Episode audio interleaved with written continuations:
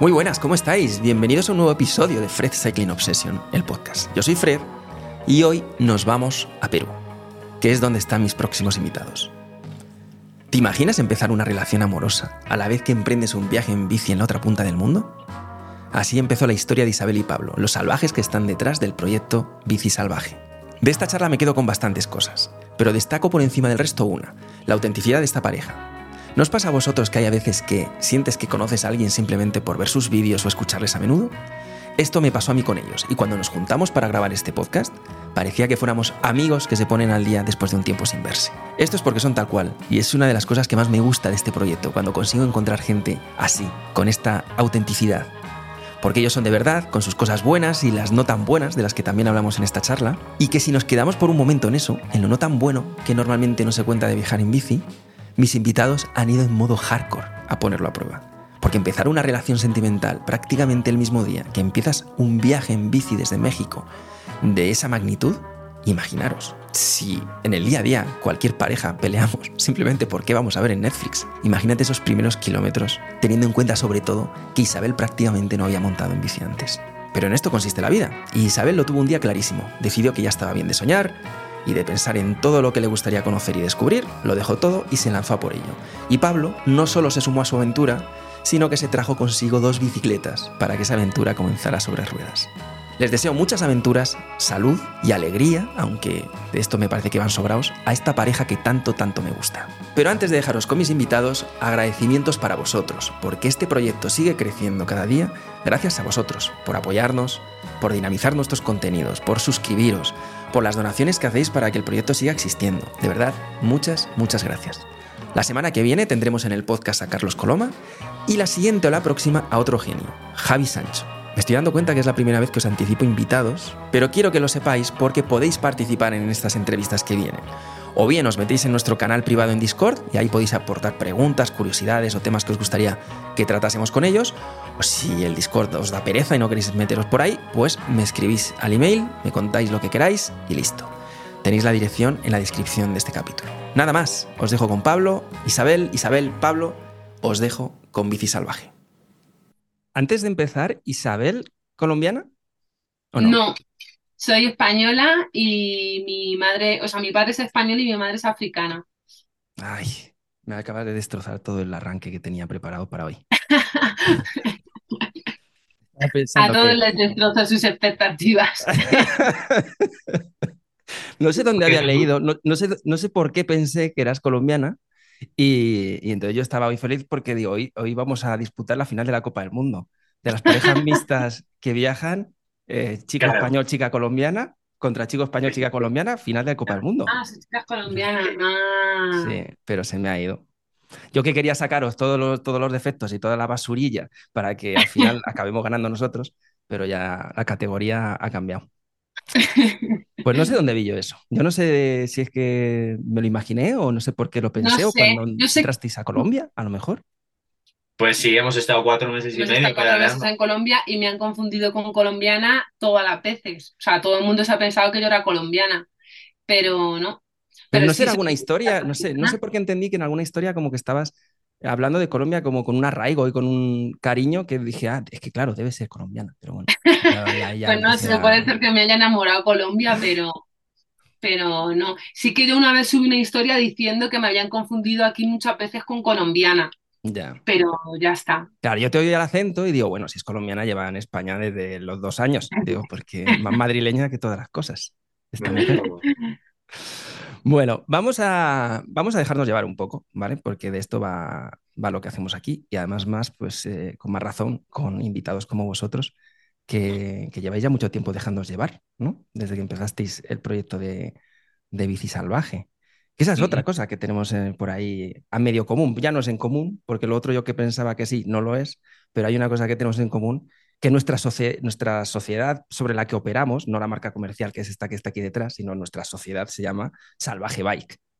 Ah, mira. Ah, me digas. Cosas, cosas, sí, cosas. Así que algún día igual nos tenemos que pelear en algún tribunal por, la marca o algo de eso. por el registro de marca. Pero bueno, cosas. Venga, vamos a empezar un poquito por el, por el principio de vuestra historia, ¿vale? Porque yo tengo la sensación de que os conozco desde hace ya bastante tiempo, desde que os, os estoy siguiendo y desde que además estamos intentando juntarnos, que hoy tenemos la suerte de estar un ratito juntos. Pero mm, claro, para mí el proyecto de Bici Salvaje es un proyecto que lo tengo muy eh, pues, eh, asimilado, muy entendido, sé, lo que estáis haciendo, pero contad un poquito vosotros el, proyecto en qué consiste. Y también después vamos a ver cuánto ha cambiado el proyecto. Mm. Pues en un principio empezó pues uniendo las dos selvas, ¿no? La, la selva maya junto con la selva amazónica es una intención de añadir a un viaje en bicicleta un propósito mayor, ¿no? Que es el de documentar eh, el estado de la naturaleza en una región que nosotros desconocíamos, pero siempre hemos escuchado pues, que los bosques tropicales son de vital importancia para, para la lucha contra el cambio climático y todo lo que está en boca ahora en torno a la lucha eh, por nuestra supervivencia, digamos, ¿no? Y la del planeta. Entonces, pues añadirle el propósito mayor de, conocer, de entender y compartir algo que nosotros desde la bici pudiésemos, eh, a que pudiésemos acercarnos. ¿Por qué la bici en todo esto? Pues la bici nace de un viaje anterior en el que yo eh, decidí la mochila. Estuve un año y medio por, por aquí, por Latinoamérica, con la mochila. Ahí entonces entendí muchas cosas en torno a, lo que eh, te aporta un viaje y conocí a cicloviajeros. Yo nunca había tenido una experiencia con, pues, similar y, y, envidié la libertad, eh, la autonomía, ¿no? la, la profundización en, el, en, el, en, la cultura de cada país, en los paisajes, en la geografía, en, todo, ¿no? Entonces yo, de regreso a España, en las vacaciones de, verano, decidí pues hacer, pues lo que yo creo que empieza mucha gente de pronto en nuestro país, de pronto el Camino de Santiago, ¿no? En bici. Y ahí arranqué un poco la primera experiencia, la segunda ya hice por mi cuenta, otro, otro año eh, en libre por España. Y entonces, pues Isabel y yo nos conocimos en nuestras eh, ganas de viajar y de compartir. ¿Posterior al Camino Santiago os conocéis? Sí, no, nosotros éramos amigos de antes, ah. pero en, pues, pues en modo romance. Sí, me refiero en la, en la relación, ¿no? Eh, y, y, bueno, pues entonces hubo una propuesta de viaje que, que resultó acabando siendo ¿no? en, la, en la bicicleta. Sí, o sea, el viaje primero lo comencé en, mochila. Yo sí que empecé antes a viajar en mochila. Se me adelantó un par de meses. O sea, nos conocimos, pero nos separamos. Y yo me fui en mochila también a, venía a esta parte del mundo porque no se podía ir a otra en ese momento. Y, entonces, eh, a los cuatro meses así, Pablo ya me dijo que, que, que, si nos uníamos y obvio le dije que sí y entonces él fue quien me propuso viajar en bicicleta porque yo antes ni de coña, o sea, le había visto, había coincidido con él cuando él viajaba en bicicleta en vacaciones por España, pero yo lo veía una locura. O sea, una locura total. Yo lo veía ir por el norte de España, que tiene unas cuestas, Asturias, que decía, o sea, qué ganas de pedalear esto. Y, y yo ni de coña. Y entonces él cuando me lo propuso, pues la verdad es que le dije que sí sin pensar en nada más. Dije, venga, vale, pues sí. Digo, pero no tengo bici ni tengo nada. Claro, cabe decir que Isabel no había hecho más de dos kilómetros en una bicicleta, ni mucho menos decir que una bicicleta de 50 kilos. Y, bueno, pues entonces la sorpresa fue encontrarnos en México eh, y yo llegar con todo el equipo, ¿no? Y con las dos pues, bicis. llegar tú con, las, dos bicis. Tú pasaste del no, del ni de coña, yo en la vida voy a hacer algo así, a te lo propones y dices, bueno, vale, vamos a probar. Sí, es que no lo pensé en realidad. O sea, dije, ah, pues con todo, pues como ya me he ido con todo, dije, pues vale, con todo. Me parecía como, vale, divertido, ¿no? Sí, lo es, lo es. Esa locura de, amor, de pronto, ¿no? Y tú seguro que llevabas un tiempo planeando cómo ibas a convencerla y tenías un plan, ¿no? Y habías pensado mucho en ello y dijiste, bueno, pues al final ha sido más fácil, ¿no? De lo que yo pensaba. Sí, en realidad hubo mucha... No, no, no lo pensé mucho. No, no, no lo pensé. Y, y como que al haber yo tenido también una experiencia de viaje tan larga y todo, pues tenía también muy claro lo que quería hacer en este viaje, ¿no? Que quería ir a un paso más allá de la propia experiencia y poder compartirla un poco más de, de, otro modo. Entonces, ella también, Isabel, tenía muchas ganas de, de desarrollarse en ese sentido, de poder compartir en, en un voluntariado social o algo por el estilo. Entonces, como que encajó todo muy bien, ¿verdad? Sí, ahí unimos un poco nuestras ideas, porque yo sí que quería también irme de voluntariado, pero no estos voluntariados, sino pues otro tipo de voluntariados que al final me, me acabé llevando un poco un chasco porque dije, bueno, para hacer estos voluntariados tengo que ser como medio rica y entonces me acabé llevando un chasco, entonces unimos un poco las ideas porque Pablo sí que siempre ha sido más ambientalista. Eh, yo no, pero, o sea, siempre, siempre he tenido como ese respeto y ese amor por la naturaleza, pero, pero nunca ha sido como activista, ¿no? Pero un, segundo, cuando, ah, cuando comentas que no, que no era lo que te esperabas cuando encontraste este tipo de voluntariados, ¿a qué tipo de voluntariados hace referencia? A lo que idealizamos todos en Occidente de lo que es un voluntariado, que es ir a pasar una semana o dos semanas en a, la playa, a la playa, pues, ¿no? Irte a claro, yo no quería eso, yo quería pues algo más real, ayudar de verdad, sin que hubiera un dinero de por medio, sino ayudar, ¿sabes? Porque como sí que he hecho eso más veces con mi familia, pues pensaba que iba a poder conseguirlo, pero no. Entonces al final... Por el viaje.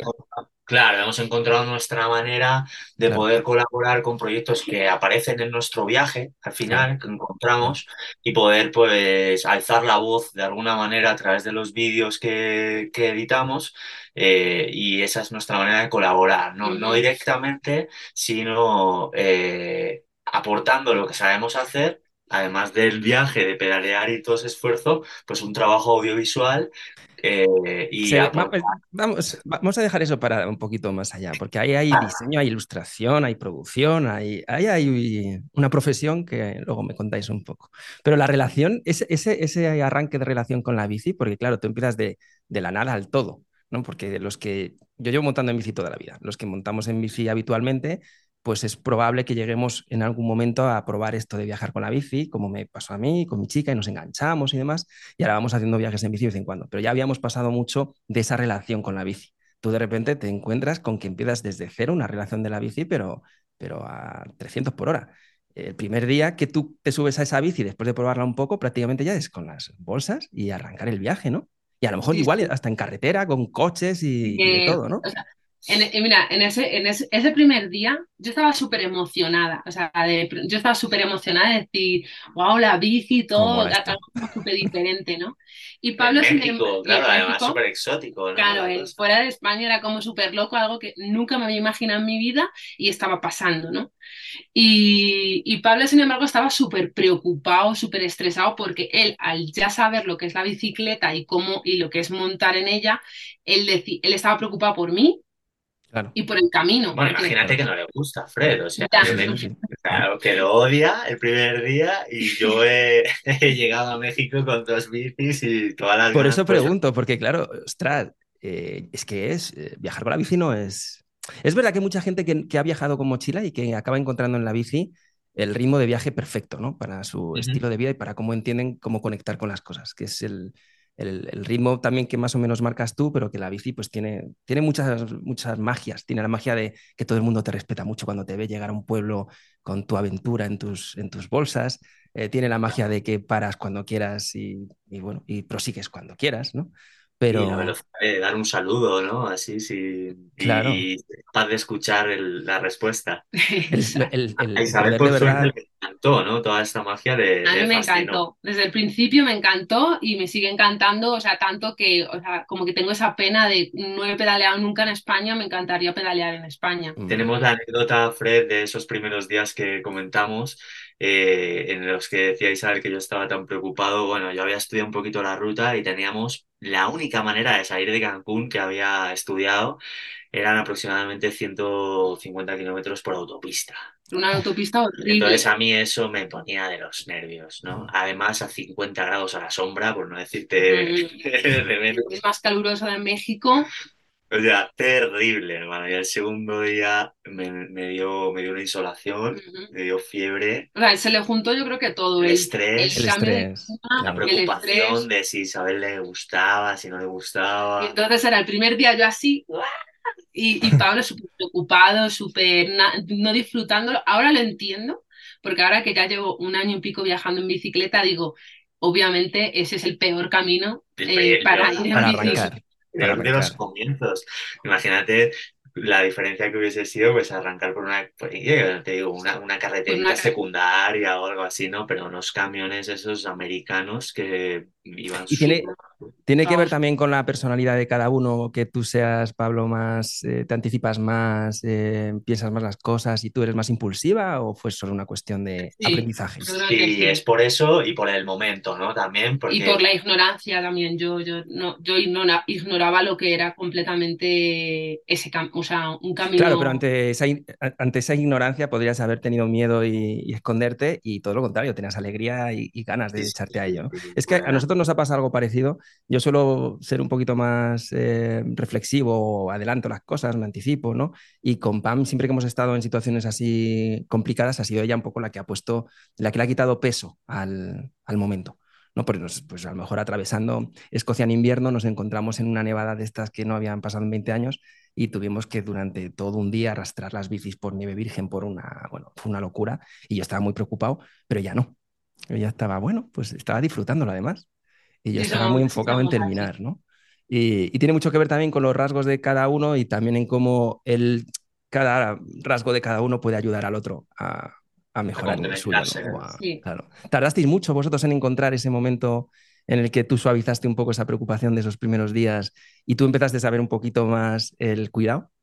Claro, la verdad que sí. sí, hemos tardado un poquito, pero en realidad a esto se añade pues que no solamente comenzábamos el viaje, sino que por decirlo de alguna manera comenzábamos nuestra relación también. Estábamos conociéndonos. Eh, claro, es, que ha habido mucho. Perdona, perdona. Claro, ha habido mucho. mucho, mucho que aprender.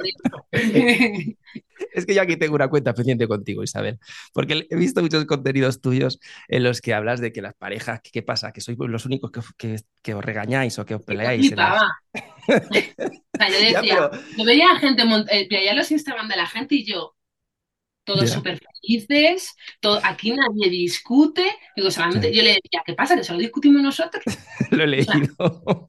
Pues no sé, debes ser la única que no te soporta a veces. O sea, no entiendo nada. Digo, yo no entendía absolutamente nada. Todo se intensifica mucho, ¿no? En un viaje, en la bicicleta, pero más cuando estás conociendo a una persona en esto, en esto en particular, ¿no? Sí pues, eh, pues bueno, pues a veces sí que hemos pasado por momentos difíciles, digo yo, como todas las parejas, ¿no? Que todas las parejas tienen sus dificultades, eh, pero hemos sabido eh, entendernos. Ha sido difícil, muy difícil, mm. pero al final, a día de hoy, podemos decir que por lo menos hemos sabido encontrar ese equilibrio entre nosotros, entendernos y comprenderlos y, ya que no todo se intensifique tanto ni nada. ¿Cuánto tiempo lleváis de relación? ¿Cuánto tiempo lleváis? Un año y cuatro cinco meses, lo que lleva el viaje, digamos. Que son como 10 años, o sea, son compatibles con 10 años. Pues es que al final son peleas que las podríais haber tenido bajando por el pan en claro, cualquier sitio. el que, claro, pero de pronto sin haberte, sin haberte bañado, con hambre, sin saber dónde vas a dormir. Y sobre todo algo que, que distingue mucho, ¿no? Que es que, pues, va, te sales a comprar el pan, como dices, y en ese momento, pues, reflexionas, reflexionas y tal. Y nosotros en la bici, pues al final, o no solo en la bici, en el campamento, en la, en la búsqueda de un lugar para comer, o sea, cualquier, cualquier cosa cotidiana de un, viaje, eh, estamos todo el, todo el rato juntos. es que es la convivencia al extremo. Claro, la convivencia al extremo. Hemos aprendido también pues, a tomarnos nuestro, nuestros, tiempos y, bueno, la verdad es que también te decimos, siempre una pregunta que nos, eh, nos hace mucho la gente que conocemos es, bueno, ¿qué, ¿qué, momento más complicado habéis vivido? Y a lo mejor la gente se piensa, ¿no? Pues esa nevada extrema como la que nos cuentas, o una subida de montaña que nos salvó el, aire, ¿no? Pero en realidad no, en realidad han sido los días, ¿no? En los que la cabeza, claro, los, en los que la cabeza ha estado más distraída o más apenada por, por una discusión de, en nuestra relación, ¿no? Eso han sido los, días que han podido ser más complicados en, en, lo que es el, una jornada de, ciclismo. Sí, han sido los peores días, o sea, no ha sido otra cosa. O sea, los peores días han sido sin duda los que hemos discutido. Pero bueno, igual que superamos puertos de montaña, pues también superamos como, como una buena relación, ¿no? Esos inconvenientes del día a día y, aprendemos de ellos, ¿no? Igual que también fortaleces las piernas cuando subes la montaña, pues también se fortalecen otras, otras cosas como la, la relación. Entonces ahí he sido un, pues, todo un viaje salvaje. yo fíjate, es que para mí yo llevamos 21 años, ¿vale?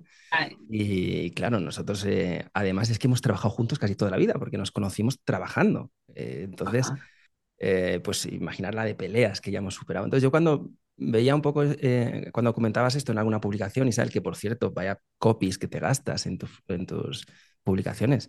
Em, vaya redacción, vaya textos. hay una narrativa buenísima en tus publicaciones, me, me encanta.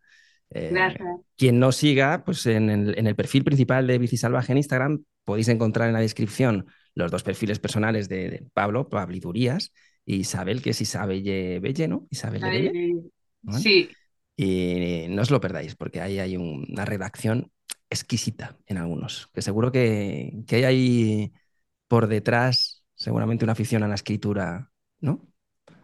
Sí, siempre me ha gustado mucho escribir. Sin embargo, o sea, se me da muy bien escribir lo que siento y lo que vivo, pero a él se le da mucho mejor escribir como el o sea, más la, redacción. Sí, la redacción, sí. Porque, venga, vamos a entrar en la parte profesional. Ahí hay, yo, el momento en el que os encontré, me, sorprendió que no, que no tuvierais muchísimo muchísima mayor audiencia. No conocía todavía el proyecto, pero hostia, es un proyecto muy bien hecho. Hay una imagen, una identidad corporativa muy buena, hay una imagen detrás eh, muy, muy cuidada, la producción es muy buena, quien está con la cámara sabe lo que está haciendo. Eh, habláis muy bien también en cámara, se ve que está muy bien cuidado también la redacción de lo que habláis.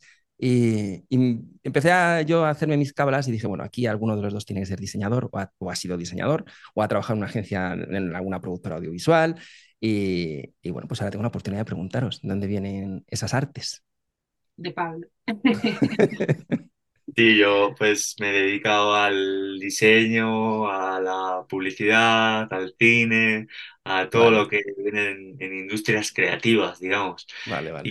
Y, y, sí es cierto que nunca había hecho algo como, había eh, experimentado cosas para mí, ¿no? En este, en este caso, tipo vídeos de algún viajecito, alguna cosa, pero siempre lo había hecho todo para cuenta ajena, ¿no? Para clientes y todo. Yo soy autónomo en España, eh, cámara y editor, y, y bueno, pues eh, en este momento apostamos por nosotros mismos en el viaje también. Solo para compartir lo que, lo que aprendemos y lo que descubrimos, sino también pues para crear un poquito esa, esa, esa marca de bici salvaje que, que, que, viene detrás, ¿no? Y le aplicamos mucho amor, pero sí es cierto, en mitad del viaje es complicado aplicarle tanto, ¿no? Es tanto tiempo a, a, a mantener pues unas ciertas calidades, digamos.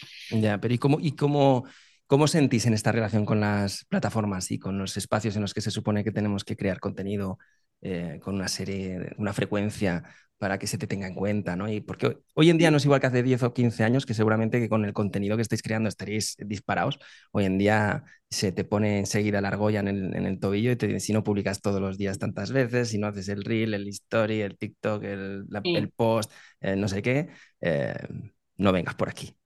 ¿Cómo lo lleváis eso? Porque lleváis ordenador y todo en las alforjas, ¿no? Para poder editar. Sí, sí es una locura toda la tecnología que llevan cámara, dron, llevamos bastante de tecnología eh, y con respecto a lo que es las redes, eh, también hemos aprendido mucho, ¿no? Hemos aprendido mm. a, a, llevarlo mejor, porque hemos vivido al principio del viaje también con esa, con esa sombra detrás que mm. comentas, ¿no? De la, de los requerimientos de del sistema para tener que compartir y existir, ¿no? en, redes. Hemos aprendido a llevarlo mejor, a llevarlo de una manera más natural, a disfrutarlo mejor también. A, mí personalmente eh, ha habido momentos en el viaje en, los que se me ha hecho bola, pero porque yo no vengo de ese mundo, ni del mundo de la cámara, ni, ni, de, ni de la edición, ni nada, y a mí se me ha hecho más difícil lidiar con aprender a editar, o sea, de pronto tengo que aprender a, editar, tengo que aprender a, publicar, tengo que aprender a todo. Eh, se me ha hecho más difícil eso que aprender a vivir pedaleando. O sea, para mí es... Porque tú venías de... Yo dejaste en Madrid? Dental. Higienista dental.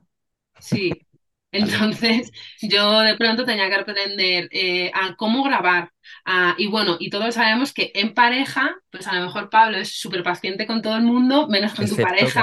totalmente, vamos, suscribo. Y al igual que yo.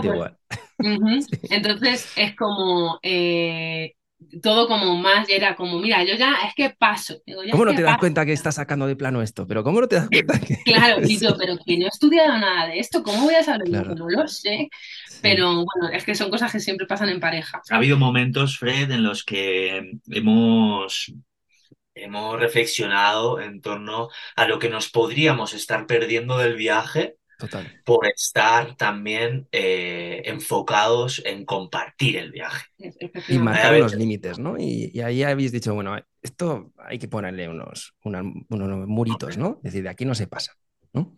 Exacto. Porque cuando empezasteis el viaje, ¿el proyecto ya estaba en la cabeza o el proyecto empieza a construirse? Me refiero no al proyecto del viaje en sí, sino a, documentarlo, a la marca que hay detrás y un poco a la intención de cómo os vais a posicionar, porque hay muchísimo trabajo después, detrás de Bici Salvaje.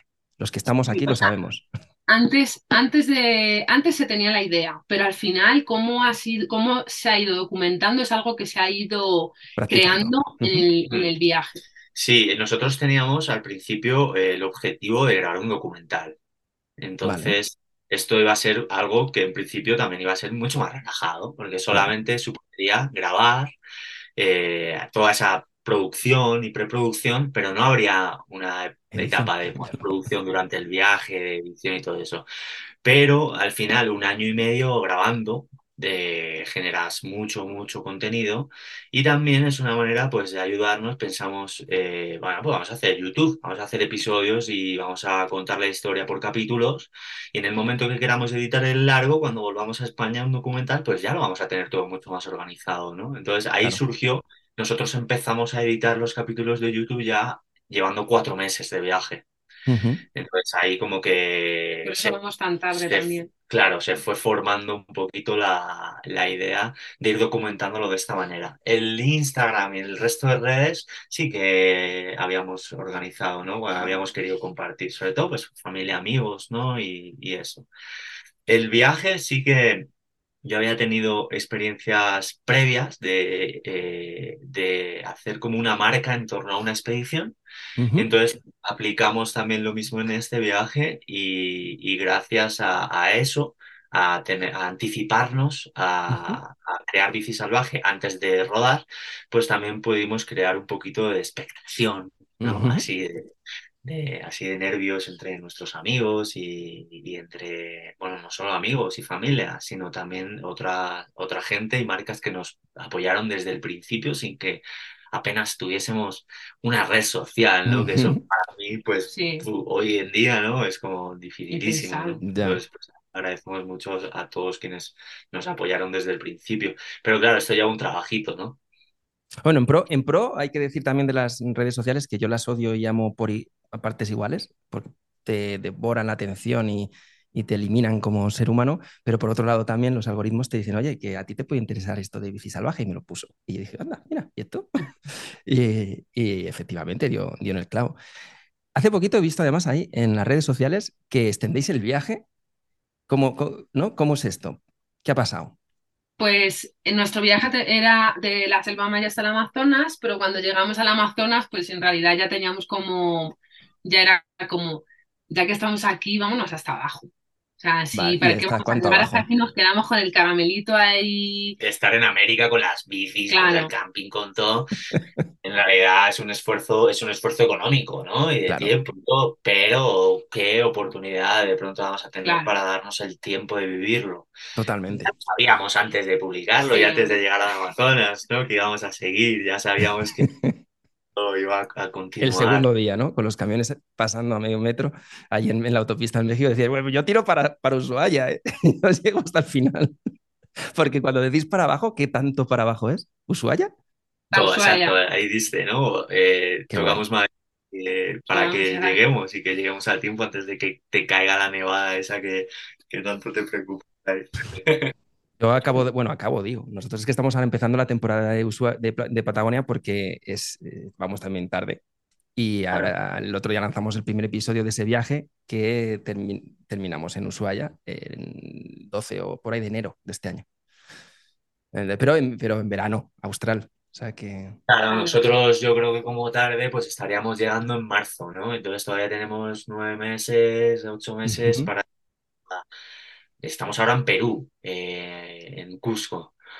Y, de ahí, pues, muchas rutas muy salvajes, muy lindas para, para acercarnos al, al, sur. claro, pero vuestro viaje no es simplemente el, trayecto y todo lo que ya eh, esto de por sí ya te ofrece, sino que vosotros por cada eh, territorio y área por la que pasáis buscáis esos proyectos sobre los que dar voz, ¿no? Y sobre los que concienciar con, eh, pues entrevistando gente y viendo ¿no? sí, proyectos.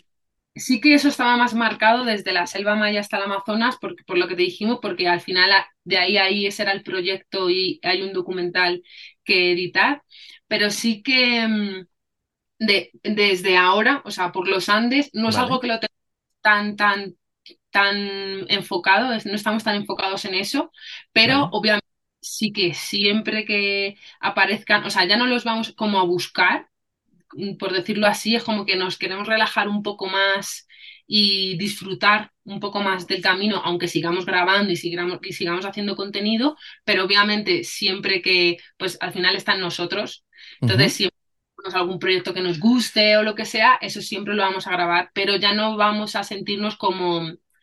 Eh, por decirlo de alguna manera, obligado, entre comillas. Claro, el propósito del viaje inicial era uno y ese se ha cumplido, ¿no? Es como habéis cumplido esa misión.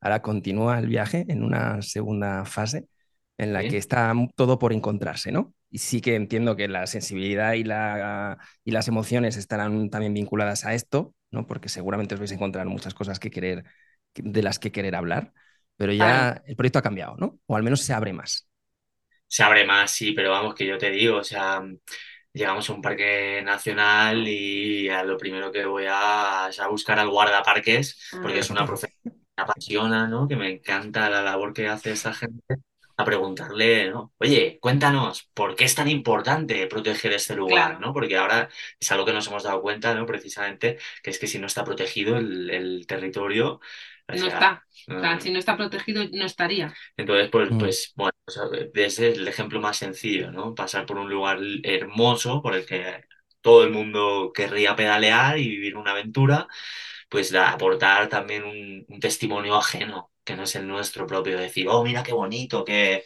qué lindo, ¿no? Sino, bueno, pues que venga un guardaparques y me diga, pues mira, aquí también hay caza furtiva y tenemos que y aquí también viene gente a hacer picnics y lo deja todo lleno de basura y tenemos que educar. Y entonces eso, ¿no? A través de la cámara, pues es un mensaje para que no le suene de lo que estamos hablando, eh, también llegue a través de la aventura. Entonces en esta también, igual que en la otra, aparecerán eh, ese, igual que te digo que también que en la fase tropical, digamos, desde la selva maya hasta la selva amazónica, nos hemos ido encontrando con esto. Al final nos presentamos como ciclistas eh, interesados en naturaleza y, bueno, eso nos ha abierto puertas sin nosotros buscarlo más allá de nuestra propia presentación, ¿no? Ah, pues mira, aquí conozco a una persona que está eh, eh, cuidando bosques nativos y entonces, ah, pues qué interesante. Eh, y podríamos ir a hablar con él, a conocerle, porque ya es lo que dices, ¿no? Es una sensibilidad que, que busca, además de compartir, nuestro propio aprendizaje. Claro. Eso es muy lindo porque enriquece, enriquece el viaje, ¿no? Y compartirlo. ¿Perdona? Y compartir lo que nosotros aprendemos, pues compartirlo con el resto de gente para que también aprenda con nosotros. Porque al final todo lo que compartimos también lo estamos aprendiendo en ese momento. Sí, yo, yo de vuestro contenido destaco dos cosas principalmente. Una es esta, es, el aprendizaje, y otra es la ilusión y motivación de salir a, a vivir aventuritas por ahí. Porque, porque al final un poco la... Me gusta mucho el ritmo tranquilo que tienen, que tienen vuestros... Bueno, hablo sobre todo de los vídeos, ¿vale? Porque, porque es, yo creo que la pieza principal, sobre todo, al menos de la que estáis creando ahora mismo en este momento, son los vídeos, ¿no? En, en YouTube, para que quiera acercarse más al proyecto, ¿no? Y ahí el, el, el ritmo es, es, muy, es muy, no sé, creo que cumple muy bien con las expectativas que también nosotros tenemos en este proyecto en particular, que es poder inspirar a la gente a que, a que se anime a hacer cositas y que no piensen que, que la vida que tienen es la única que hay, que, que, vosotros ya habéis cambiado un poco también, ya os estáis convirtiendo más en esto en un estilo de vida, ¿no? Porque al principio eran unos meses más o menos con un principio y un final y ahora ya es casi un estilo de vida porque bajaros hasta Ushuaia, más todo lo que lleváis ya de tiempo. Y bueno, y soñando por delante. Porque ya estamos, ya estamos, ya, o sea, ya estamos pedaleando por España. ¿Qué cosas así en, en, en este viaje? ¿Perdona? Eso sí lo que comentabas, que desde luego sí lo reconozco como un estilo de vida y ojalá, ¿no? Así, así se mantenga. ¿Y estáis, estáis a gusto en, este, en ese modelo? Porque es una de las cosas que a mí siempre más curiosidad me da. Por aquí en este podcast viene, pasan muchos viajeros en bici y casi todos los que, mm, los que aparecen, eh, gente que hace largos viajes, ¿no? Hace poquito acaba de, acaba de estar aquí un chico que ha cruzado África, eh, desde Egipto hasta Ciudad del Cabo, eh, y, se ha gastado menos de 2.500 euros en todo el viaje con, con, vuelos incluidos y todo. Es algo que a mí me... Yo no sé cómo se hace eso, pero bueno, me parece. Si quieres. ¿Eh? Ahora te compartimos nuestras cuentas, si quieres. No, no, yo tengo aquí alguna cosita apuntada que, tengo que, que, tengo que saber. pero no va tanto por las cuentas, eh, sino por algunos truquis, ¿no? Eh, pero bueno, volviendo a esto, mm, sí que identifico como algunas, algunos patrones, algunas diferencias entre los que necesitan tener una base, necesitan volver a un sitio en los que yo me ubico y los que, ostras, eh, van haciendo la base como por el camino y, y son extremadamente felices en esa dinámica de vida. Estáis cayendo de lleno en esa vosotros. Estamos cayendo, sí, de boca. Sí, o sea, no sé cada cuánto, o sea, no sé de qué grupo eres tú, o sea, cada cuánto hay que volver. O sea, cada cuánto perteneces a una a un grupo y cada cuánto a otro. Porque... Cada cuánto hay que irse, o, de qué escapas también, ¿no? Porque yo eso es otra pregunta que hago al revés, porque sí que, he conocido mucha gente que ha dejado estilos de vida que realmente, eh, hostias, es que pues entiendo perfectamente. Pero yo he construido o he tenido la suerte de ir fabricando un estilo de vida en la que soy eterna, o sea, soy muy feliz de lo que he creado para mí, porque además pues tengo muchas aficiones manuales, me gusta tener mi tallercito, me gusta tener mis cositas, entonces, eh, pero también necesito salir a explorar el mundo, ¿no? Ya llevo toda la vida viajando, con la suerte de haber conocido a mi, a mi viajera, mi compi de viaje Forever, a, Pam, y, y nosotros hacemos viajes más o menos, pues ponte de hasta dos, tres semanas nos vamos, nos cruzamos todo Patagonia y nos volvemos. Eh, vamos, ahora hemos venido de Eslovenia hace poquito, eh, pues nos hemos hecho toda la vuelta por los Alpes julianos y en 10 o 12 días y nos hemos vuelto. Y... Pero siempre necesitamos volver, de momento. Pero a mí eso también me gustaría. Claro, es algo que, que visionamos en, en, un futuro. Ahora pues estamos aquí y estamos aquí. Y también, pues, mm, que tenemos ganas, que a veces nos han entrado ganas de volver, sí, pero que también sé que al volver me entrarían ganas de volver aquí también. Entonces, como pues aprovechar que estamos aquí, pues el tiempo es el que está pasando, pues llevamos un año y pico, pasarán dos, y este es el momento, pero que si pudiéramos ser, hacer como tú, de pues irnos a viajar un, un mes, dos meses y luego volver, también sería feliz. Claro.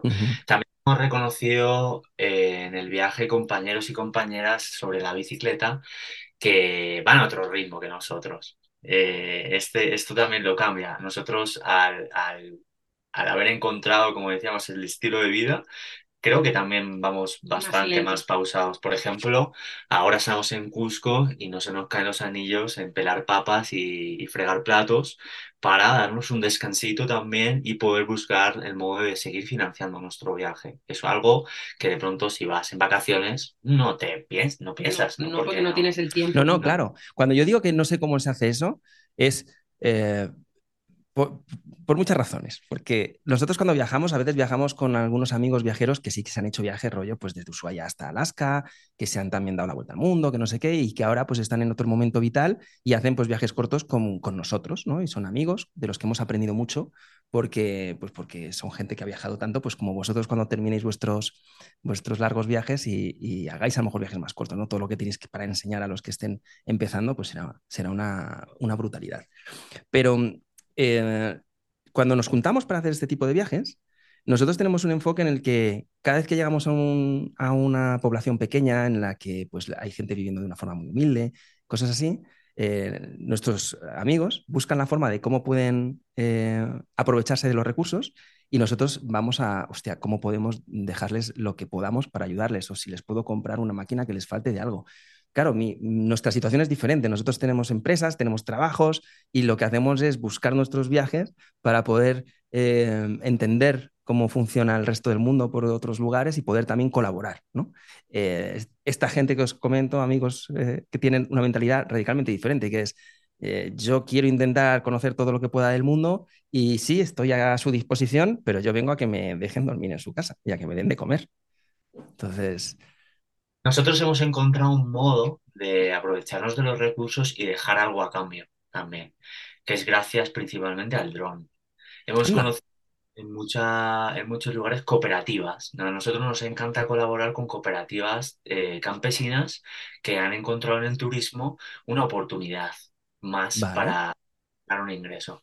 Entonces nosotros eh, eh, truequeamos mucho, trabajamos en el intercambio. ¿Cómo es eso? Porque os he escuchado en algunos vídeos que decimos, bueno, y vamos a hacer un intercambio, llegamos a un hotel, vamos a hacer un intercambio. Y yo de repente dije, se me pusieron las orejas tiesas y dije, ¿qué es esto del intercambio?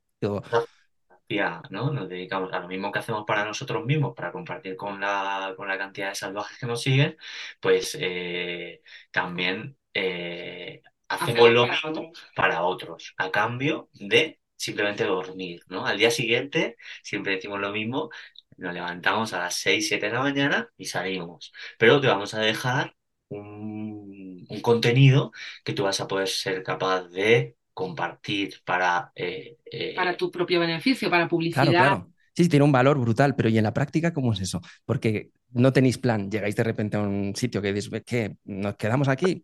Pablo, pues nos quedamos aquí. ¿Y cómo es la práctica? Sacamos el móvil en Google Maps y nos ponemos a mirar a ver qué, qué, lugares, hay? hay. lugares que hay cooperativas, pero las cooperativas están como en lugares específicos y, y la mayoría, pues hoteles, hostales. Pues nos ponemos a mirar, pues por aquí sería bonito las fotos que quedarían, por aquí llamamos llamamos o nos acercamos, oye, mira, eh, somos unos viajeros en bicicleta, tenemos un dron, eh, ¿qué te parece si hacemos, nosotros solemos hacer todos los días intercambios, ¿qué te parece si te gustase que te dejásemos un vídeo y unas fotos a cambio de Qué nuestro bueno. Qué bueno. Y hay gente que dice, de una, pásate por aquí. Y hay gente que te dice, pues no me interesa. Pues nada, pues seguimos llamando. Ha, ha habido días que han sido un poco estresantes porque ha sido tocar muchas puertas. Claro siempre acaban aceptando, eso es la verdad. Tenemos que decir que en muchos de los países que hemos recorrido la posibilidad de acampar eh, no es tan fácil como en Europa de pronto. Eh, está todo cercado, el campo está cercado, entonces sí hemos acampado mucho en, casas eh, comunitarias, en albergue municipal, en los ayuntamientos, hemos acampado mucho pero al fin y al cabo tener una ducha, más ahora que estamos a 3.800 metros sobre el nivel del mar, 4.000 metros, ¿no? Pues, pues tener una ducha caliente y un techo se agradece. Combinamos ¿no? la acampada o, así el estilo más salvaje con pues la comodidad que nos puede ofrecer un intercambio así. Y como te decía, pues al final yo me siento también muy bien de poder dejar algo como de dron para apoyar un negocio chiquito, es comunidades rurales, ¿no? Es que yo nunca lo había pensado, nosotros llevamos también todo tipo de material Y, claro, al final acabamos un poco por lo más fácil para nosotros, que es decir, bueno, pues toma, te doy este dinero o te puedo comprar algo, pero claro, me parece que puede ser mucho, no sé si mucho más, pero puede ser muy útil también el poder ofrecerles, ¿quieres que te haga una sesión de fotos de tu hotel? ¿Quieres que te haga esto? Yo tardo una horita, te las edito en el Lightroom rapidito y, esto te costaría un dinero si lo hicieras. O sea, nuestra manera de colaborar también, hay mucha gente que bueno, que tiene un negocio humilde y que de pronto luego no sabe qué hacer con ese contenido. Entonces nosotros nos fijamos si están en Google Maps, qué fotos tienen, las subimos, si les subimos las fotos a Google, si no están en Google, les añadimos. Les das de alta, qué guay. Vale, vale, eso mola mucho. Vale, vale, me lo guardo. Eso me gusta. Oye, ¿qué, ¿cómo va la...? ¿Eh?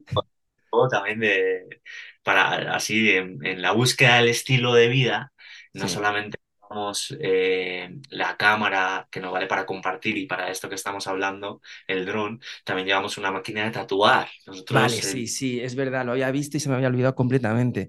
¿qué es esta? A mí eso ya me ha a la cabeza, hablando mal y pronto. ¿Qué, ¿Cómo esto de la... Financiando nuestro viaje. Hay a veces, como por ejemplo... Hay demanda.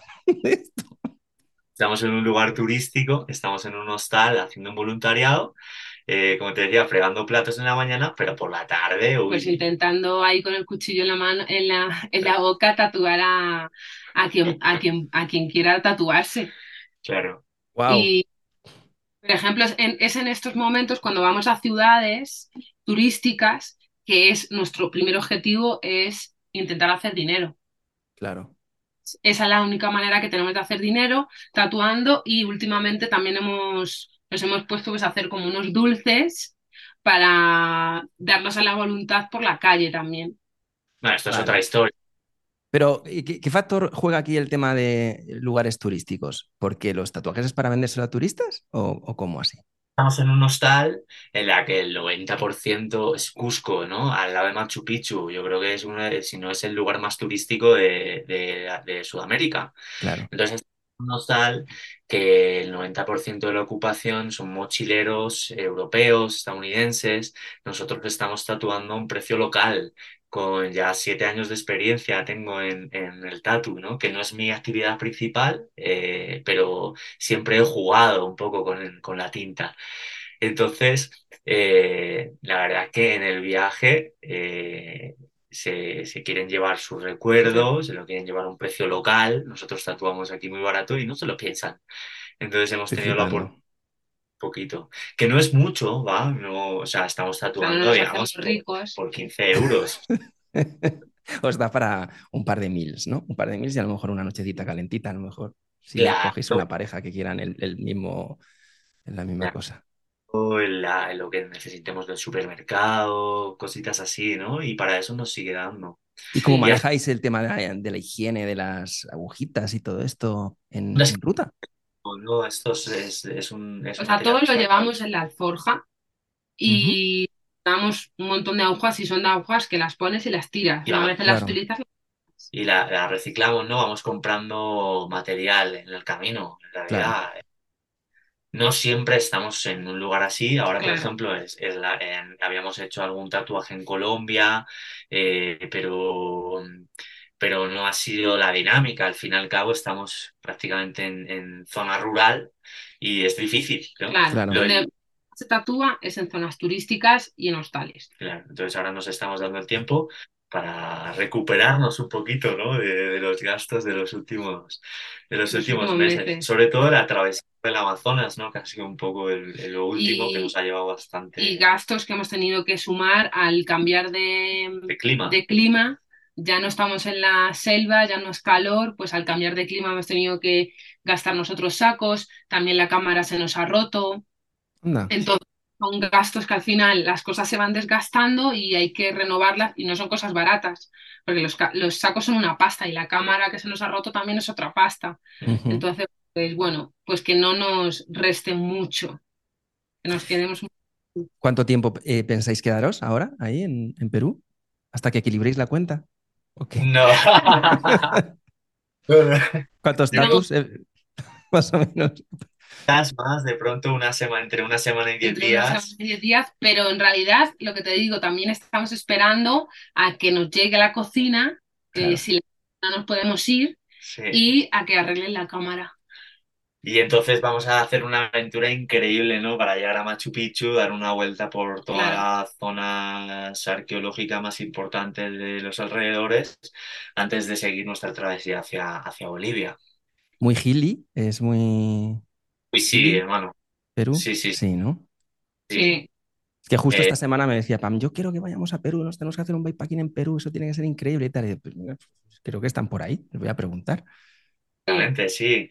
Nos hemos perdido, tenemos que decir, ¿no? Que por un tema de salud. Por, por eso que pasó. Al, al, tema de la cocina. A que nos quedamos sin cocina y sin la autonomía. Nos hemos perdido una de las rutas más bonitas de bikepacking, que es la que llaman Perú Great Divide, ¿no? Son 1300. ¿Perú qué? Perú, Great, Divide. Ah, el Great Divide, vale. Es una ruta de alta montaña eh, Dura, pero dicen que la más bonita de Sudamérica. Estábamos, estábamos a mitad por en las puertas. En las puertitas, ah. estamos a 500 metros cuando me enfermé feo, ¿no? También en el viaje, pues ha habido momentos así. ¿Y, ¿Y, cómo, cómo enfermé? ¿Qué te pasó? El estómago, hermano. O sea, al final creo que lo que más hemos sufrido es del estómago. Fue una infección que no sabemos el origen en realidad. De pronto es algo que eh, agarré en el Amazonas y que ha ido incubándose hasta llegar a, la montaña y además sumado al, a la altura, eh, debilidad que, te, que te deja deshidratado, sin fuerzas y todo, ¿no? Pues al final se, se complicó y tuvimos que tomar la decisión de, de, bueno, de darnos un descanso y, tomamos la decisión de venir aquí a Cuzco. Claro, ¿Y cogisteis un transfer? ¿Cómo hicisteis? Sí, es el, en realidad hemos, hemos agarrado dos, autobuses, en el viaje y los dos han sido por la misma razón. Estás un poco, ¿no? Que sin, sin la fuerza necesaria para enfrentarte, sobre todo a una ruta como la que estamos hablando por aquí, por Perú, que que son tres días de equipaje de autosuficiencia, eh, de, pocas comunidades en, la travesía. Entonces, bueno, tienes que estar fuerte, ¿no? Y ahí el, camino se ha ido poniendo fuerte, ¿no? Entiendo, porque tampoco no, entrenasteis para, para, empezar el viaje, ¿no? Entiendo que fue poquito a poco. Se habla del comienzo del viaje, ¿va? La península de Yucatán, donde empezamos, es un llano, eso es plano, plano, plano. O sea, eh, yo creo que los primeros 800 kilómetros fueron llanos. La primera, hablábamos de, la valentía de Isabel al enfrentarse a la bicicleta sin antes habérselo imaginado, ¿no? Claro, lo, la cuesta. Yo veía cuestecitas así, pero, o sea, eh, pues, cuestas que ahora las pienso y son absurdas. Y yo rabiaba, yo decía, me cago en la puta, es que rabiaba un montón ahí insultando a la cuesta. y Lo odiaba a muerte. Y eso que no era nada. Y fueron, bueno, no, era nada. En Guatemala sí fue un poco más, pero nada, yo me enfadaba muchísimo. Fue llegar a Colombia, que fue pura montaña, pero bueno, yo también quería hacer montaña y porque ya estábamos cansados de, pues, del clima tan caluroso y tal. Y, en Colombia le dije, ¿sabes? Si hubiéramos empezado en Colombia, seguramente no hubiera seguido. Digo, claro montañas que hay aquí, no sé si me hubiera gustado tanto empezar ya directamente, eh, o sea, pedaleando así. ya, hemos, sobrevivido a jornadas de, pues eso, de estar siete horas subiendo. Hmm. Y, en Perú, pues es la misma dinámica y lo que nos queda de viaje hasta llegar a la Patagonia, yo creo que va a ser un poquito, sí, ese, ese acompañamiento a la cordillera. Espero una sorpresa final guapa. Bueno, en el Allá abajo. Madre mía, el viento es horrible. O sea, es, es, es algo. ¿Qué decías, Isabel? Que es que como el zoom se corta cuando habla uno o el otro, y a veces que se pierde un poco el flow. Te he visto que decías algo. He dicho qué miedo por el viento, porque es lo que más he visto, el viento en España. Pues nosotros hemos tenido ráfagas, bueno, ráfagas no, hemos tenido días enteros de 200 y pico kilómetros por hora, o sea, de huracán. Y, salían volando motos y era horrible, era horrible. luego hubo unos amigos que fueron el mes siguiente, ya no tuvieron tanto viento. O sea que, pero bueno, es que es una zona donde nace el viento y no, no está protegida por los vientos del sur y, y, depende. Viento vas a tener siempre, 60, 80, 90, pero hay días que puede ser muy duro. Nosotros empujamos la bici igual durante un día, fue igual seis horas para hacer 20 kilómetros, empujando la bici contra el viento. Y, y, te tira y te caes y te salen las gafas volando y te quedas sin gafas y es imposible encontrarlas. Y, sí. Ya podría nivel... el ¿Eh? viento. El viento, el viento. A mí me... ¿Perdona? que ya podría ir en la otra dirección el viento, así como... Hay algún tramo que vais a volar sin dar pedales, ya veréis, pero literal, es, es una locura. O sea, Pam iba gritando de, de, de, no sé, de la felicidad que le surgía adentro de ir a 60 por hora, 80 por hora sin dar un pedal. Y yo diciendo, afloja, afloja, que esto es muy peligroso también. Pero bueno, es, es una tierra increíble, es una, es una pasada. ¿Cómo va la cuenta de pinchazos? Que os he visto pinchar mucho. Joder, yo voy ganando muchísimo, pero son peores que las tuyas. Bueno, al principio sí, al principio eh, teníamos una competición y iba como 11-2. 11-2, luego Pablo fue sumando. Yo ya cambié de neumáticos y, entonces ahí eh, le he alcanzado. ¿Nos animáis a llevar líquidos sellante y esas cosas? ¿O qué? ¿Cómo pasa eh, pues en otro momento, ¿no? Porque tendríamos que cambiar el ring y todo eso. Entonces, ahora mismo, claro, con lo que tenemos. Sí. Claro. Hay muchas cosas que hemos aprendido en el viaje con la bicicleta y hay muchas cosas que hemos cambiado también en el camino, como el manillar, que no, el sillín. Eh, en otro momento, en otro viaje ya cambiaremos las ruedas porque requiere más dinero. Claro. claro hemos aprendido, pero muchas veces nos hemos, nos hemos preguntado, si volvieras a viajar, ¿qué cosas no llevarías? ¿O qué cosas sí que llevarías sí o sí? Y eso, porque pues... Ah, aprende... sigue, desarrolla, desarrolla. ¿Qué no llevarías? Porque nosotros tenemos un amigo que dice, ¿lo usas porque lo llevas o lo llevas porque lo usas? Y siempre me, y digo, ¿qué cabrón eres? Pues no lo sé, lo llevo. y ya está. Lo cargo. ya está, sí nosotros ha habido viajes que hemos cargado, o sea, que es una, que una locura, una locura. Ahora ya vamos mejorando, pero como vamos también aumentando equipo eh, para producir, pues llevo varios objetivos, llevo varias cámaras, además de las GoPro, las mil baterías, el dron, no sé qué. Cada viaje rompo un dron, entonces. Em, ¿Qué cosas vosotros sacaríais así que tenéis clarísimo que dices, voy cargando con esto desde el principio del viaje y, me lo, y lo uso por vergüenza ya? Porque es que... En realidad, todo lo que, lo que ha pasado por esa reflexión, creo que la mayor parte de las cosas eh, ya, no están. ya no están. Sí, hemos porque uno, o sea, estás empujando la bicicleta en una cuesta que, en la que ya no puedes más con unas rocas gigantes y todo, ¿no? Y dices, pero a ver, ¿qué haces esto todavía aquí? ¿no? Entonces llegas a un lugar, pues dices, oye, mira, eh, que haga la persona de, turno del día. El primero que, vea se lo regalo. Forma parte del viaje, oye, mira, te, te interesa. Por ejemplo, teníamos, al principio teníamos muchos straps ¿sabes? Así cintas de estas de... Y a todos los ciclistas que nos hemos encontrado, todos se han llevado cintas. Eh, así ropa, ropa, al final, mira.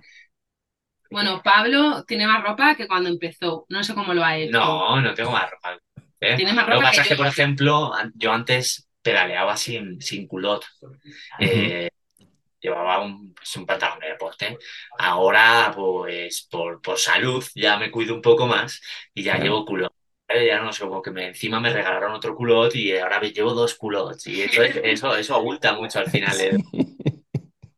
El, también el tema de la ropa de abrigo también abulta, ¿no? Eso, pero, pero lo que más nos lleva en realidad de peso es la, tecnología, igual Pero, por ejemplo, el ordenador, yo siempre te preguntaba que si lo volverías a llevar. Pero es que, claro, esto es una pregunta que nos hemos hecho, ¿no? Porque el tema de la tecnología es como decimos que pesa mucho, pero en realidad compartiendo y todo, pues si, si fuese un viaje de dos semanas, obviamente no me llevaría el ordenador, pero como estamos sin fecha de vuelta y estamos compartiendo y buscando las maneras, pues es, es prácticamente, digamos que una herramienta necesaria para complementar a la cámara, ¿no? Y a la edición. Claro, a mí me pasa, vamos, yo en nuestros viajes ni me lo planteo cargar con el ordenador, pero si es que estando tanto tiempo, eh, es que si no, no vas a poder producir nada. Y el día que vuelvas, si es que además vosotros no vais a volver, si es que vais a llegar a Ushuaia, vais a estar allí tres días y vais a decir, bueno, pues ¿y ahora qué? claro, ahora cogemos un barco, ahora yo qué sé. ¿Qué, ¿Con qué soñáis? Estabais hablando antes de España, estabais eh, pensando, ¿tenéis como ilusión de hacer un viajecito por España, dando la vuelta a España o, alguna cosa menos épica? Porque la verdad, hay varias ideas. Hay que sentarlas un poco, pero a mí sí me gustaría mucho pedalear por España. O sea, yo no, no tenía bici en España. Entonces, ahora que me encanta tanto, es como, como conozco un montón ya de pueblos en todos los países y de España no conozco nada. O sea, me conocer los pueblos de mi país como he conocido estos. ¿Sabes? La geografía, ¿no? O sea, el estudio geográfico, cuando, cuando viajas en bici, que todas las noches echamos mano al mapa y todo eso, pues es un ejercicio que, que te abre mucho, ¿no? Que te, que aprendes un montón. Y luego al día siguiente descubrirlo, ¿no? Con, la pedaleada. Es algo muy lindo y, claro, hacerlo en, que tenemos un montón de cosas, ¿verdad? Para descubrir bueno, los pueblos. Es que España, Italia, Portugal, eh, es que todo, la, todo el sur de Europa hay tantos pueblos que viajar en bici es una maravilla. es una maravilla. Fred, hablando de pueblos, Isabel tiene la, loca idea de conocer todos los pueblos de España en bicicleta. Yo le, digo, Pablo quiere equilibrar esa idea. De repente te he visto, os he visto a los dos viejecitos, bueno, a los tres viejecitos hablando de esto. Lo he conseguido en un podcast, en el podcast Un Millón. Lo he conseguido. He ido al último pueblo. Yo no sé si eso se puede hacer. Eso no se puede hacer. No se puede, hay más, hay más que tiempo posible. No se puede. no se puede. Esos caminos para. Ya, Pablo, Pablo, por eso estamos equilibrando un poco la idea de España. Yo le estaba, yo le estaba compartiendo mi, idea, ¿no? Estamos en esa, en ese peloteo de, de, que será esa negociación. Negociación, Es un proyecto muy bonito, ¿eh? Nosotros tenemos a un amigo que aquí tiene un proyecto, no sé si lo habéis escuchado una vez, que es Montañas Vacías. Y Ernesto. de Ernesto, ¿le conocéis? Bueno, del mundillo. Del mundillo y eso, ¿no? Pues eh, nosotros, eh, fue nuestro primer viaje en bici, el de, el de, la primera ruta de montañas vacías. Y, y luego pues lo ha ido extendiendo, extendiendo mucho y ha ampliado mucho las rutas y todo esto. Y, bueno, pues claro, el tema de viajar por España, de pueblecito en pueblecito, pues tiene que juntas un poco todo lo bueno que, estáis disfrutando vosotros de la hospitalidad que normalmente encuentras por cualquier lugar del mundo cuando viajas en bici y vas llegando a esas pequeñas comunidades, pero las juntas pues con la comida española, con el clima seco, con, con algunas Ah, no, Mira, yo es lo que estaba diciendo, eh, de pronto a mí me gustaría mucho conectar en un viaje todos los parques nacionales que tenemos, conocerlos de bici en, eh, de, bici, en bici, ¿no? De parque en parque. bueno, lo que estáis haciendo ahora es, eh, es increíble y es una vez en la vida. ¿no? ¿Qué edad tenéis, por cierto? Yo tengo 33. Y yo 28. Vale. Estáis en un momento maravilloso para, para vivir. Lo mejor de la vida. ¿Y tú, Freddy? 45. Joder, me cuesta, ¿eh? Decir, o sea, me cuesta pensarlo. de verdad. Y uno de mis mejores amigos, que es eh, del que os, eh, os, he ido haciendo un piqui piqui de él, pero no os he dicho que se llama Willy, es un italiano loco que lleva viajando toda la vida en bici, tiene una agencia de viajes en bici, que es con el que hemos ido a Patagonia, es nuestro sensei en todo esto, tiene 10 años más que yo, que cumple ahora, este mes, que se va ahora a Mongolia, eh, que tiene ahí un evento y tal. Y, y para cycling, ahí con Claro, claro, Willy. Con Nacho, claro. Nacho se ha incorporado este año al, equipo. Eh, pues cumple ahora 10, eh, años más que yo, 56 cumple ahora Willy. Y estábamos ayer hablando de ello y dice, hostias. Bueno, no sé, yo siempre he tenido urgencia con esto. No sé si a vosotros os pasa y tiene algo que ver con, también el, viaje en el que estáis metidos, ¿no? Eh, yo siempre he tenido urgencia con que esto se va, con que esto se termina, con que esto se acaba. Y, siempre tenía desde, desde pequeño, estado muy agobiado con eso, pero esto lo podría hacer siempre. Yo montaba en bici desde pequeñito y empecé a correr, a competir en carreras desde los 12 o 13 años, ¿no? Y una de las cosas que más ansiedad me generaba a esa edad era que cuando tuviera 20 y fuera un viejo ya no iba a poder montar más en bici. Y mi padre me decía, pero niño, y ahora estoy con 45 eh, viviendo aventuras por todo el mundo. ¿Vosotros tenéis un poco también esa urgencia? En bici, el que más mayor hemos conocido viajando, que le conocimos aquí en Perú, tenía 65. No, alguno más, ¿no? a nosotros le echábamos más, pero tenía 60 y pico. O sea que todavía te quedan 20 años. Todavía me quedan, ¿no? A ver si me, a ver si me cuido un poco más y, llego ahí guay. En este de Patagonia vino alguna señora eh, bastante mayor y, ostras, súper guay. Casi 70 palos y la tía ahí aguantó como una campeona. Mm. En realidad, la, en el viaje la, la inspiración es muy diferente que la de la competición, ¿no? O sea, no aspiramos a ser los mejores, los más rápidos, ni, ni además no tenemos que eh, demostrarnos, ¿va? Claro. Entonces creo que va, va fuera de, la edad, ¿no? Este sí, para mí no es una cuestión de rendimiento, ¿eh? es un poco el agobio de, no, sé, yo desde pequeño yo siempre he sido como muy consciente de que esto se termina. No sé si es porque mi, madre se fue muy jovencita, cuando yo era muy pequeño, y siempre he tenido un poco como esa, siempre he estado pensando, eh, hay que hacerlo ya, hay que intentarlo ya, hay que, hay que correr ya, ¿no? Bueno, como negativo, ¿no?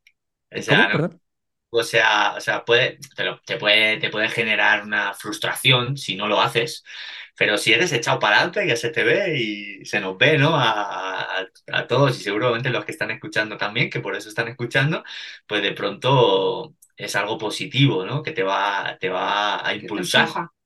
Totalmente. Yo un poco también es la motivación de emprender este proyecto. Yo siempre tengo, yo soy diseñador, yo me dedico a otras cosas y, tengo, me va bien y tengo buenos trabajos y tal.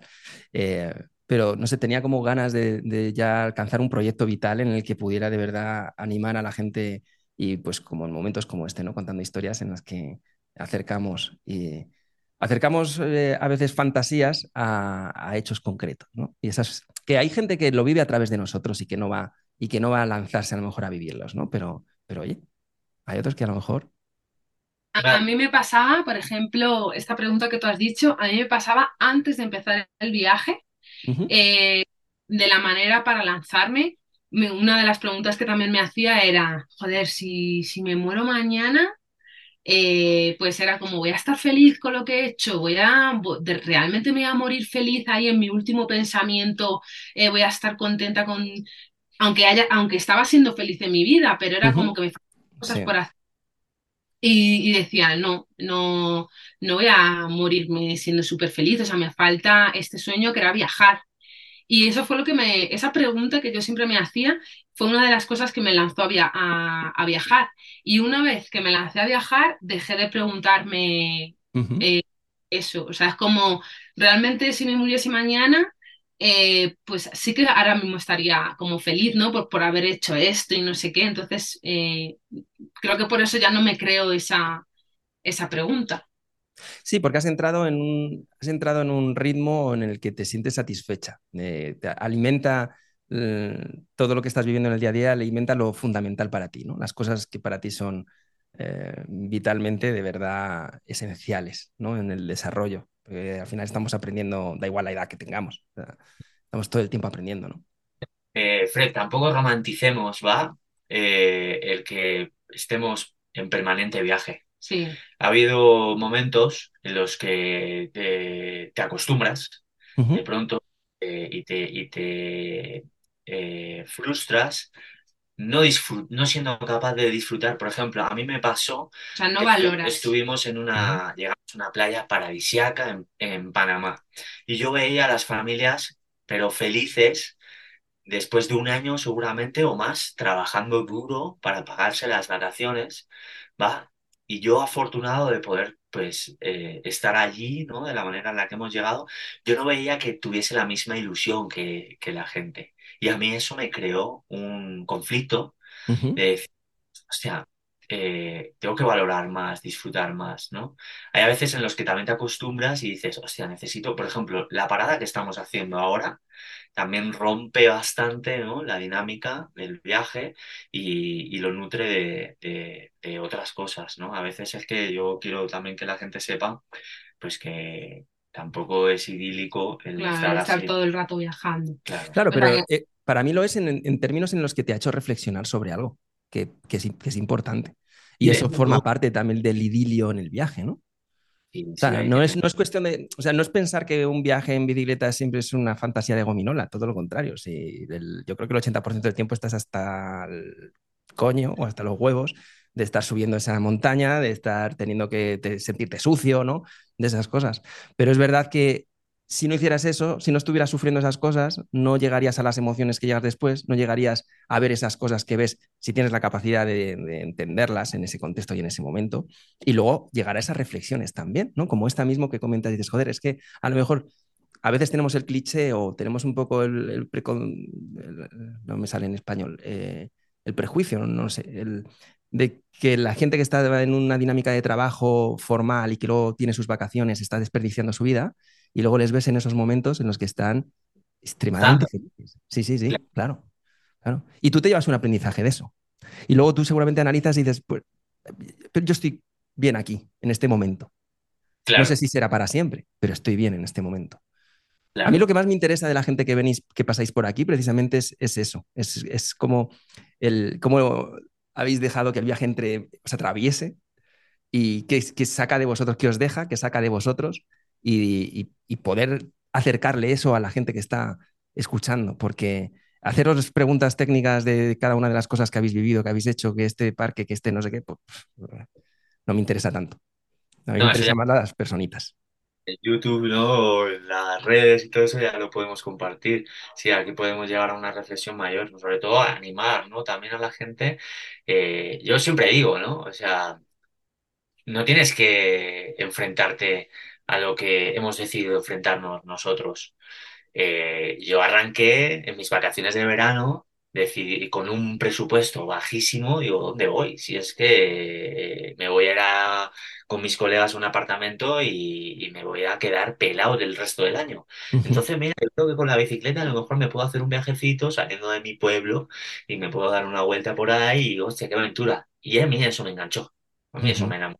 Y, de, y y no recuerdo, o sea, hemos vivido momentos muy emocionantes, pero yo no recuerdo un momento más emocionante que, ese, ¿no? Que el, que el, que el primero saliendo de, mi pueblo. Así, una aventura de fin de semana.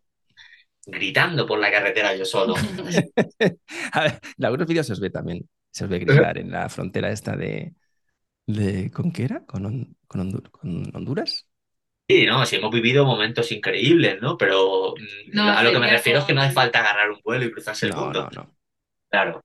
Entonces... yo sí lo he necesitado, pero bueno, cada uno. Pero porque te ha venido, ¿no? Así, claro. O sea, a lo mejor cada, cada persona es un mundo, porque a lo mejor yo nunca lo hubiera hecho de la misma manera que Pablo, porque era como yo lo veía en ese momento una locura y así y cuando me lancé a todo fue que me lancé también a la bici, o sea, sin pensarlo a veces y dentro de esa relación, ¿os imagináis viajando solos en bici o eh, ahora mismo no, no entra en vuestra... Isabel, eh, más que como yo ya te, eh, digo que he tenido esa experiencia, de pronto mm, pues me he sacado esa espinita, ¿no? Y he conocido eso antes que, que viajar en pareja. Isabel, Isabel quiere, ¿no? O sea, yo siempre, yo, yo antes viajaba sola en mochila porque me gustaba la experiencia de viajar sola y es como que ahora he viajado en bici con él, pero me encantaría también tener la experiencia de, de, viajar sola, ¿sabes? Y de saber cómo soy yo viajando sola y qué me da a mí la, el viaje sola. Claro, y os habéis planteado a lo mejor en este viaje hacer un... el que os separéis durante unos días y luego volver a conectaros, a lo mejor, ¿o no? A veces sí, pero sí que es cierto que, mm, que por ejemplo, en este viaje me costaría como un poco más, no porque tuviera miedo, sino porque, o sea, ya es como con él, ya es algo. Claro, claro, claro. es una cuestión de equipo. Otro viaje sí que digo, venga, pues me lo hago sola unas semanas y ya. Y que no, que al final es porque tenemos una tienda de campaña y nos la tenemos que rifar o qué sé yo, Yo como soy el que la lleva, al final, aunque Pam quisiera, no va a poder, se tiene que quedar conmigo. Pero a mí, Willy me lo pregunta mucho me eh, alguna vez y, además para intentar ahí forzarme la, eh, emoción, el tío.